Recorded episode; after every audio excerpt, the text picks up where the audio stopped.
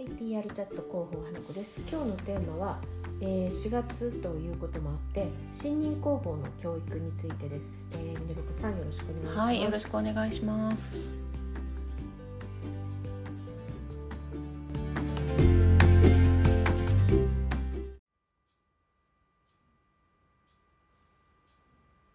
えー新任候補の教育なんですけれども、はい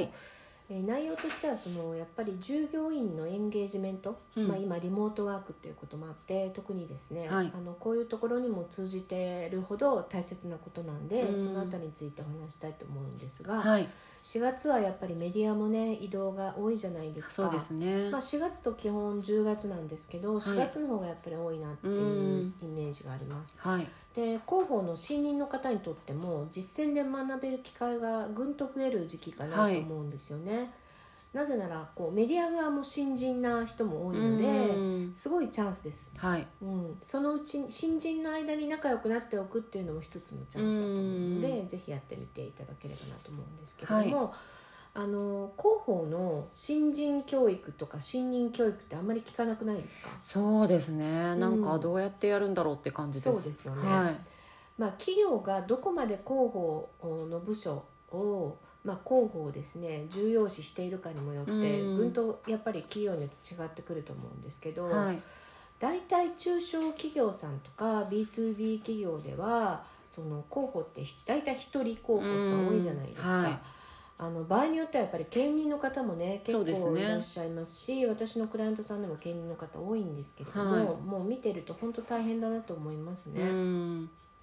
でそういう方ってやっぱりセルフで勉強されたり、うん外へ出かけていってセミナーを聞いたりとかしてお勉強しながらですね、はい、まあ同じその広報さんたちとコミュニケーションを図ったりする時間取ることを意識されてるじゃないですか、はい本当偉いなと思うんですよねうん前向きに結構自らこう模索しながら学んでらっしゃるイメージなんですけどそうですね。そういどうでうすか方多いですね。うんなんかやっぱりツイッター界隈見てもそういう方が多い気がします。そうですよね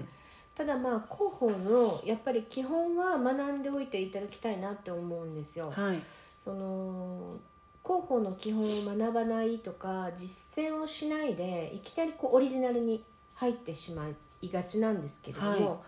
その場合まあ初めはいいんですがよりこう経験を積んでですね中級者うん上級者となった時に、これまでやっぱり体験したことのない広報テーマだったりとか、はえーリスクだったりとか、うん普段はそのお付き合いのないメディアからの取材を受ける場面立場に出くわした時にですねい、はい、本当に困ってらっしゃる方っていらっしゃるので、うんやっぱり基本はあのーまあ、学んでおいていただければなと思いますね。はい、うんそうですね。はい、なのであの私は広報のリテナーの種類にも新任教育あのプランっていうのを用意してるんですけれども、はい、はい、通常多いこう外部とのリテナー契約って広報のリテナーって割とメディアリレーション9割ぐらいだと思うんですけどそうですねどうですかそねんなイメージありますなんかメディアに露出することだけを外部に任せるみたいなのって多いじゃないですか。うんはいでまあ、また会社でも営業とかマネージメント研修なんかやっぱりたくさんあるんですけど、うん広報部員のための新人教育ってあるよってあんまりこう知らないのである企業さん知ってるよっていう方いたらですねぜひ教えていただきたいです、うんそうですねすごい興味あります、ううんん確かにそれほど聞かないんですよね、うんそのやっぱりインターナル広報要ははい社内広報、社外広報あって社内広報、まあ、インターナル広報とかいろいろインターインターそうですねインナーコミュニケーションとかいろいろ言い方あるんですけれども、はいインターナル広報も苦労してやっぱりこう従業員のエンゲージメントを上げるためにですね社を挙げているにもかかわらずですね、うん採用も含めてですね、はい広報さんがそこにどれだけ重要なポジションを占めるかっていうところをですねう理ん解されてないトップの方多いのかなとそうですよねそれはすごい残念ですよねめちゃくちゃ残念なのにこれほどど重要なのにですうよ、んうん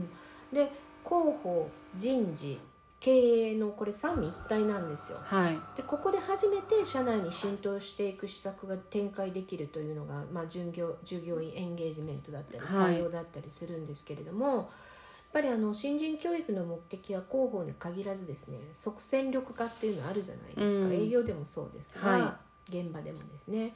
そのやっぱり即戦力化による企業全体の戦力の底上げ、うんうんなので体系的なそのやっぱり本当だったら教育プランを立てるっていうのが重要になってくるんです。はいで前者的なその項目っていろいろあると思うんですやっていかなきゃいけないうん踏まないといけないステップだったりあとそれぞれの部署によって業務固有のですね、うん今回で言うとまあ広報ですよね項目を分けてですねそれぞれの目標は何なのかとか、はいそのための手段はどういうものがあるのかとか、えー達成までどういうプロセスを踏めばいいのかっていうところをより具体化して上げてみるっていうのが必要なんじゃないかうなとん思ったりしますね。はい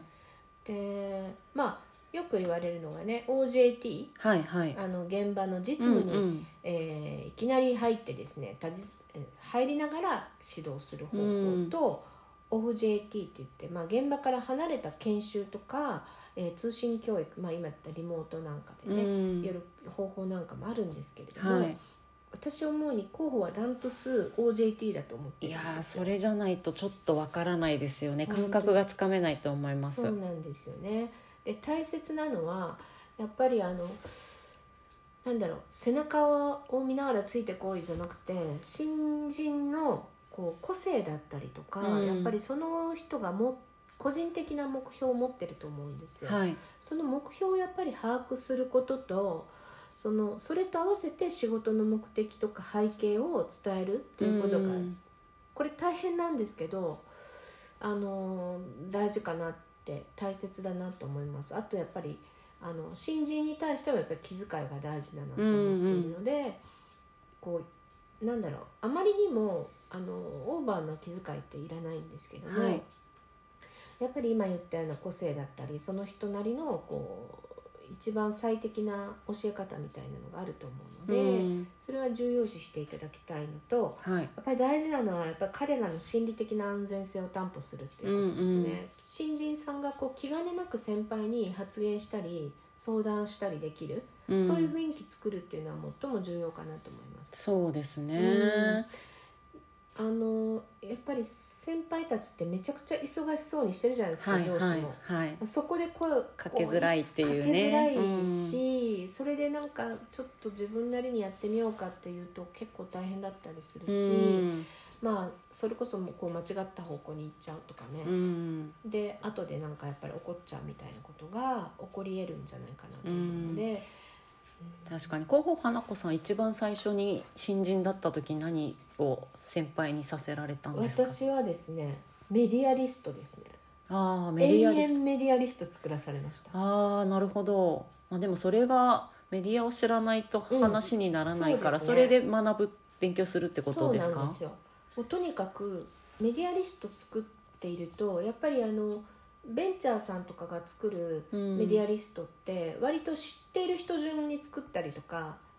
割と順番考えずにうん意識せずに作られてるの多いなと思うんですけど、はい PR 代理店とか大手になるとですねこうメディアの順番、はメデいィアリストの順番もやっぱりあるわけです、うんでそういうことを覚えたりだったりそれでこうメディアのバリューを覚えたりだったりへえとはかあとはもうどんな部署があるのかっていう、いはい特に中央市なんかね全国市なんかはもう経済部とかいろいろあるじゃないですか、はいはいであの部署もやっぱり新聞社だったら新聞社によって言い方が変わったりとか、うんうんうん違いますよね、違うのでそういったことを覚えたりとかするのってやっぱり基本必要だなと思いますうんねあれやっといてよかったなと思います確かに基礎中の基礎って感じですね、そうですねあの PR 手帳にもあるじゃないですか、はいはい本当にあの順番ですねうーんあの順番あでの順番でリスト作っていリスト作っくていくへで基本のリストを作っておしまいじゃなくてもちろん更新をやっぱり4月10月はしなきゃいけない、はい基本はえで基本のリストを作って他のシートを作ってそのその都度の案件ごとに作るっていうところをやっぱりやらされましたね。あーなるほうど、んも一番最初の仕事がそれなんですねそうですねで慣れてくるとなんかもう退屈になるんですけど、はいでもそれでもや ってま したよ。あとはもう一点あのあれですね本屋に行けって言われました。あ本屋本屋さんに行って平置きされている本を片っ端からどういうタイトルの本があのその書店が選んで平置きしてるのかとかうんプロモーションのコーナー何で今くくられてるのかとか、まあ、これコンビニとかもねよくはい活かされましたけど、それはじゃあその1個の本屋さんじゃなくても何店舗も本屋さんそう回でってすその回って本屋ごとに見るっていうそうそうそうですそうするとやっぱり違って違うんですかそうですやっ違ぱいりますねへえ本屋知らずしてって言われました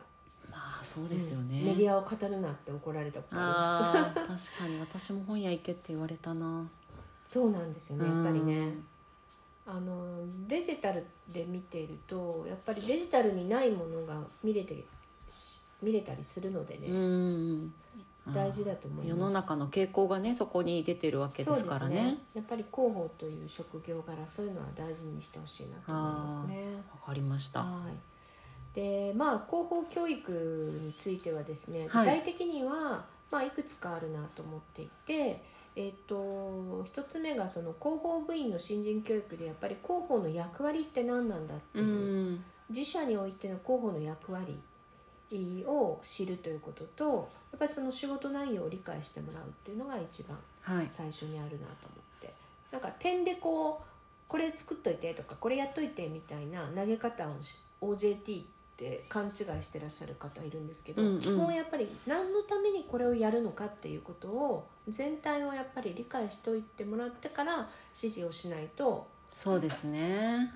なかなか点での作業って難しいと思うんでうすんよモ。チベーションも上がんないですし上がんねないそうしないと上がんないですうんで2つ目が社外の広報と社内広報の両方についてあのいろいろ具体的な業務フローがあるのでそのフローだったり方法だったり、まあ、使うツうーんル例えばね、配信ツールなんかもいろいろありますし、はいえっとうちは PR タイムスだから PR タイムスって言うんじゃなくて配信ツールっていろいろあって、うんなぜ自社がはい PR タイムスを使ってるかっていうところまで教えて使ってもらうっていうのが必要だとうんう思んいます。うん3つ目あとはそのコミュニケーション能力とか想像力とか、はいやっぱり広報として働く上でめちゃくちゃ重要じゃないですか、はいあのこういった必要なスキルを身につけることを手助けする、ううんん例えばなんかそうですねこういう映画良かったよでもいいですしあー普段の会話からでもいいですし、はいはいなんかこう連れて行くでもいいですうんし一緒にね行くでもいいですしなんかこう見る聞く話すみたいなあの視点でいろいろこう巻き込んでいくいくとかう教んえてあげるとかそういうことは大事かなと思います。うんうんううんん確かにそういったところから学ぶことも多いですからね。多いですうね、ん、そのドラマ一つにとってもそうですね。そうですうよねん、あとこうブレストもあのうち、まあ、PR アカデミアっていう大学生の広報支援プロジェクト持ってますけど、彼らには今言ったようなことを全部やってもらってますし、うん大切にしてますしあとやっぱり一緒に出かけるっていうこともやったりとかブレストはい、もうどんなに忙しくても1週間、まあ、月に1回はちょっとブレストをするとか大事かなと思います私うんうん、雑談からね生まれるアイディアとかいっぱそうですそうでいすありますからね自。社のことたくさんあると思うんで、うん見えてないことが。うん、あとはまあ自社とかブランド商品に対しての愛着とかやっぱり熱量を高めるっていうのはこれ大事ですね。ああ確かにそうですね。いいって思わないとねこ広報できない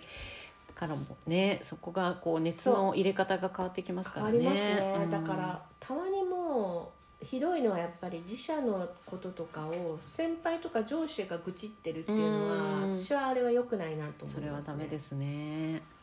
まずはやっぱり好きになってもらって愛着持ってからその人が後輩とか新人さんが自分の目で見て思うことは大事いいんですけど、うん、上司からあえてなんかそういうことを